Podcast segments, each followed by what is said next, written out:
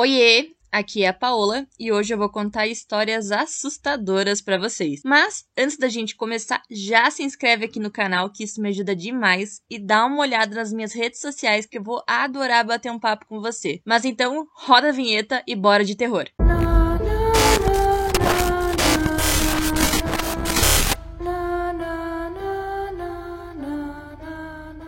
Nós temos suas fotos da escola. Quando recebemos isso pelo correio, foi alguns meses depois que Aidan fez suas sessões de fotos para a escola. E eu e minha esposa Teresa estávamos empolgados por recebermos suas fotos da primeira série da escola. Nós havíamos colocado essa foto na parede perto da geladeira com aquele sorriso lindo e maravilhoso. Nós recebemos o pacote pelo correio e o envelope pardo amarelo estava manchado com o que parecia ser uma espécie de líquido aquoso e transparente. O envelope dizia: Fotos escolares. Em uma caneta fina e vermelha rabiscada de forma rápida e enervante. Quando virei o envelope, dizia que estava endereçado a Kenan e Teresa Walker. Nossos nomes. Sorri enquanto falava. Querida, são mais fotos da escola do nosso filho. Olhei mais de perto o pacote e não parecia haver um endereço, endereçado à pessoa que o enviou, nem uma escola. Nossa, isso é um pouco estranho. Teresa disse enquanto olhava mais de perto para tentar encontrar uma escola. A gente não se importou. Rapidamente entramos em casa e eu contei a notícia a Aidan. Ei, nós temos suas fotos da escola.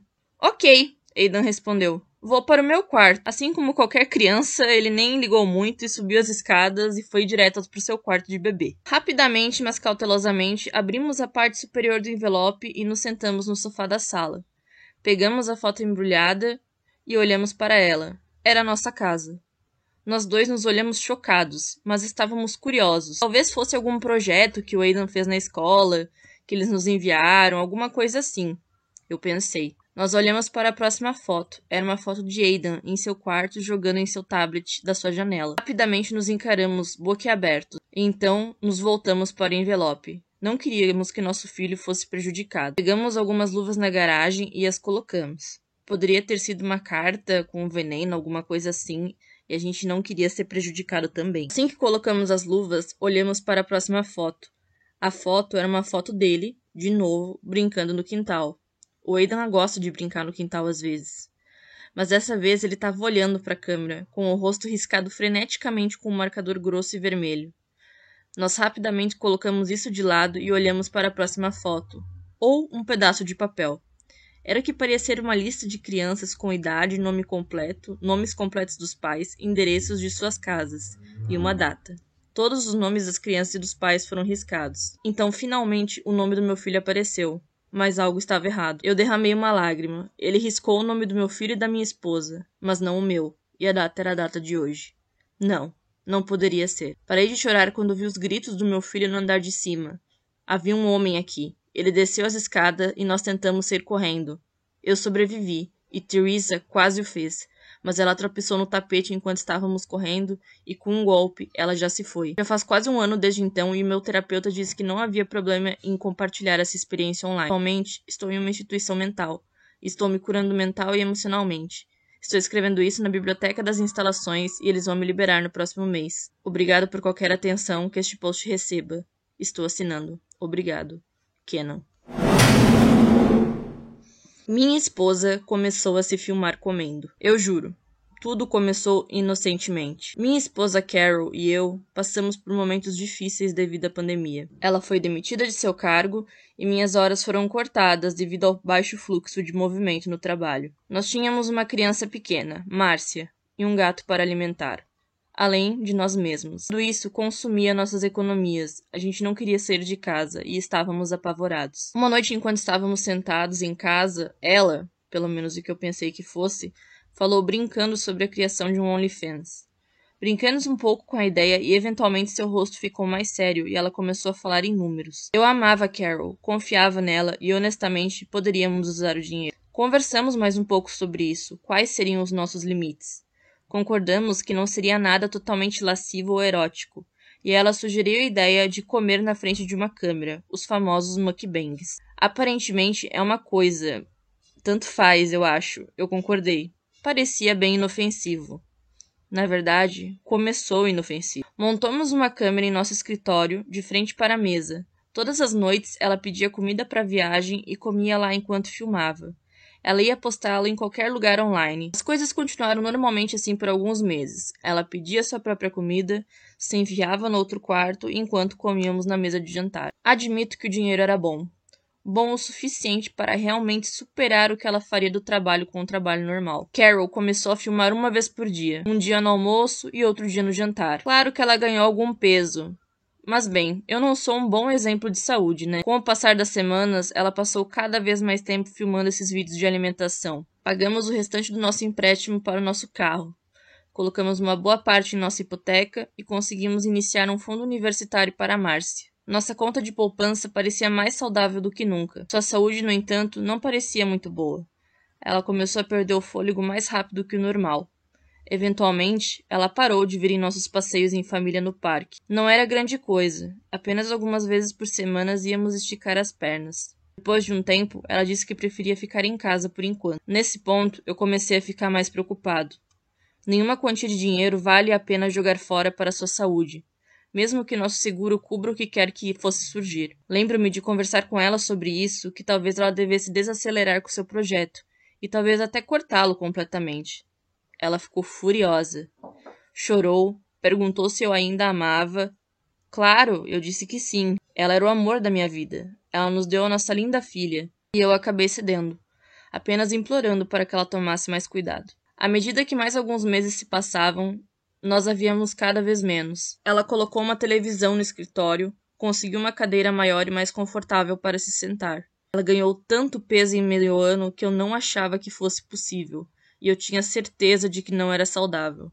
Ela estava tendo problemas para ficar de pé sem ajuda e parecia que ela quase não passaria pela porta do escritório se ela tentasse. Confrontei Carol mais uma vez sobre isso e juro que nunca vi a minha esposa ficar tão furiosa. Ela estava com o rosto vermelho enquanto acenava com a mão ao redor da casa. Mantenha a porra do seu nariz fora do meu negócio! Essa casa inteira e você estão sendo pagos pelo meu trabalho! Se você não me apoiar aqui, então eu vou encontrar alguém que me apoie. Nossa filha estava olhando tudo e começou a chorar. Era horrível vê-la assim. Eu não podia discutir com ela. Ela nos apoiou nesse momento. Comecei a levar as refeições para ela a seu pedido. Ela pegava a comida e olhava para mim até que eu saísse do quarto novamente. Qualquer outra tentativa que eu fiz para vê-la, para fazê-la fazer sentido, foram recebidas com ameaças de divórcio, de levar as crianças, de destruir minha vida. Acho que me justifiquei fazer parte disso. Pelo menos o resto de nós estava confortável. O dinheiro não era mais um problema para nós. E esse pesadelo em particular não é um que eu queira revisitar. Eu costumava pensar que problemas financeiros era o pior tipo de pesadelo que eu já enfrentaria. E honestamente, esses ainda estão lá no topo também. Um ano se passou, o seu humor piorou cada vez mais e Carol ficou cada vez mais obcecada pelos seus seguidores. Nunca pensei que descreveria minha esposa como sendo monstruosa, mas quase parecia que seus membros haviam começado a encolher, seus braços e pernas pareciam anexos, esguios e inúteis à sua massa. O seu pescoço tinha engordado a ponto de parecer que a sua cabeça estava presa diretamente ao seu torso maciço. Sua boca parecia muito mais larga do que antes, e ela estava quase sempre suando. Ela começou a gritar comigo por mais comida, sempre querendo mais. Ela soluçava, chorava se não conseguia. Eu precisei e não queria que ela sofresse. Eu nunca quis que ela sofresse. Nosso gato desapareceu há um mês. Aconteceu numa noite em que levei Márcia para o parquinho. Carol me mandou uma mensagem. Estou com fome. Traga-me algo agora. Eu mandei uma mensagem de volta, falando que estávamos no parque. Nós não estaríamos de volta por mais meia hora ou algo assim. Eu estou faminto. Nós voltamos com algumas pizzas grandes para ela. Nosso gato é um pouco tímido, então eu não percebi até muito mais tarde que ele tinha ido embora. Deus, eu apenas assumi que a gente tinha deixado a porta aberta ou algo assim. Eu jurava que estava louco. Os membros de Carol realmente pareciam estar ficando mais curtos, recuando dentro dela. Ela não se parecia com a minha esposa. Talvez não fosse mais a minha esposa. Na semana seguinte, eu estava olhando nossas contas pela primeira vez em algum tempo. Seus depósitos haviam parados um mês atrás. Ela não ouviu nada do que eu disse. Eu disse a ela que precisava ver um médico. Ela não conseguia se levantar. Comecei a reduzir a quantidade de comida que eu traria para ela, mas isso não pareceu deter seu crescimento, o que era perceptível no dia a dia agora. Tudo o que fiz foi enfurecê-la. Ela ficava vermelha, seu rosto contorcido em um rosnado, saliva voando fora de sua boca larga. Ela apontava um braço enrugado e atrofiado e gritava maldições. Seus olhos redondos e cheios de fúria, embutidos em sua cabeça enorme, seu cabelo começando a cair. Eu estava muito apavorado. Não pude entrar e alimentá-la naquele último dia. Eu podia ouvi-la gritando. Então ela chamou nossa filha. Márcia entrou. Mas Márcia não saiu. Fiquei preocupado e abri a porta. Então eu vi o pé de Márcia na base do monstro que era minha esposa. Ela comeu minha filha. Oh Deus! Ela comeu minha filha. Quando o vi, não consegui me mexer, pelo que pareceram horas, mas sei que não foi. O monstro viu meu olhar de horror. Eu não sei o que aconteceu. Vi o monstro se mexer pela primeira vez desde que consumiu minha esposa, não sei quantos meses atrás. Se ergueu do puleiro que parecia deslizar, arrastou-se em direção à porta. Ela não podia passar pelo batente da porta. Ela o pressionou com força contra ela.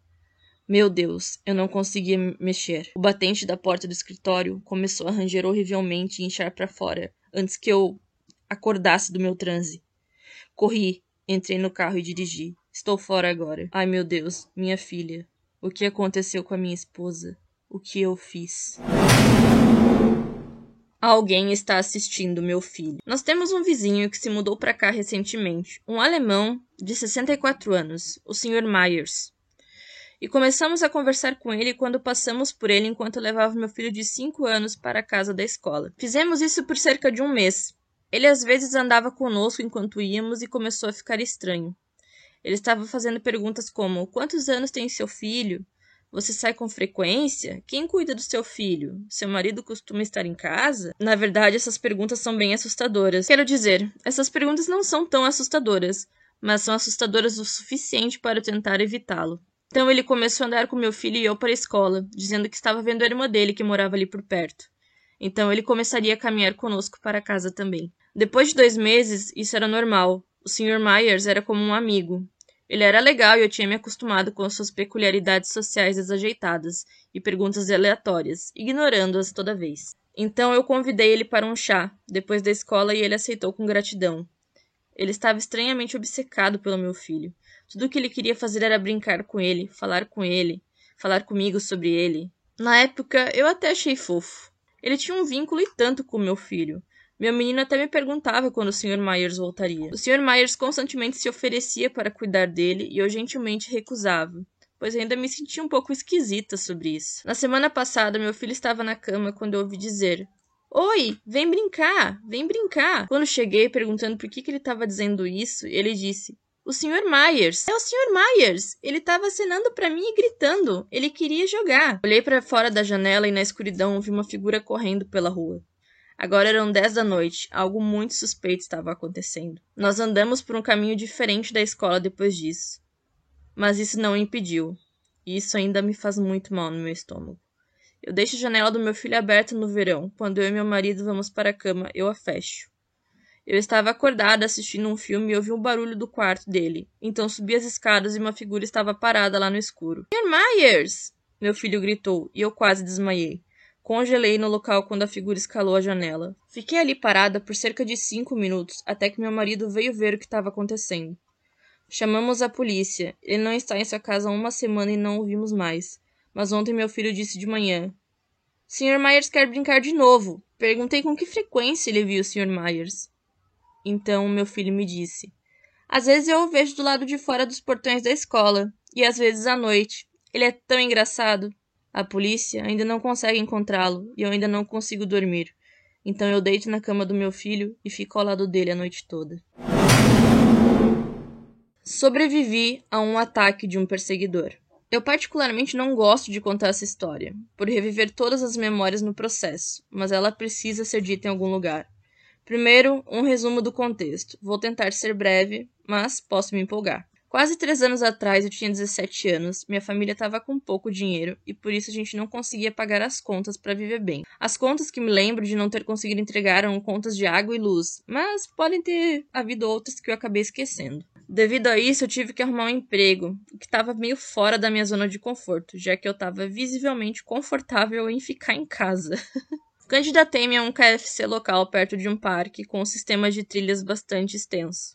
Minhas principais razões eram porque meus melhores amigos também trabalhavam lá e ouvi deles que o salário era decente, considerando que eu provavelmente não precisaria fazer muito. porque ninguém ia realmente ao KFC. Então, cerca de 14 dólares por hora para apenas cozinhar, talvez 5 lotes de frango, era bom aos meus olhos, e poderia me ajudar muito a pagar algumas contas. Cerca de uma semana depois que terminei meu treinamento, recebemos uma ligação de alguém, mas esse alguém ficava em silêncio, absolutamente nada além de estática. Eventualmente perguntei se tinha alguém na linha, então uma voz com um sussurro falou assim: Você saberá que sou eu quando eu chegar lá mas não tive mais uma resposta e eu acabei desligando o telefone. Toda a equipe estava bastante confusa, exceto por um dos meus melhores amigos, dizendo que provavelmente era um trote, já que alguns garotos do ensino médio gostavam de fazer isso na minha área. Levando em consideração as palavras do meu amigo, comecei a acreditar nelas também.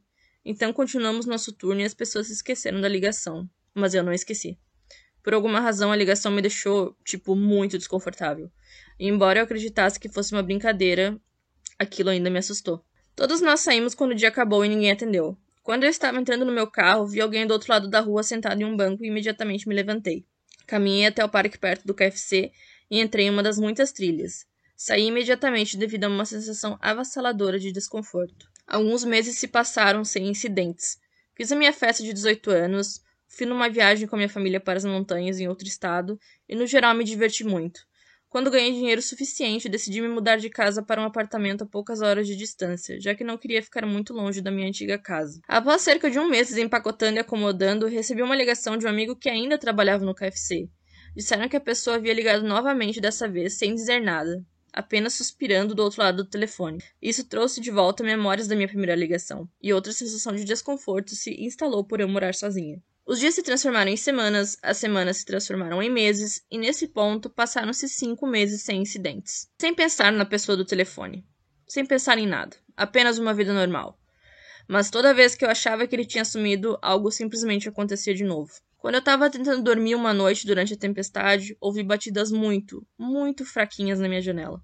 Parecia vidro rangendo, mas eu sabia que não era. Não me virei para a janela nem abri os olhos por muito tempo. Quando algo está na minha presença que me causa medo, não vou correr até ele ou confrontá-lo.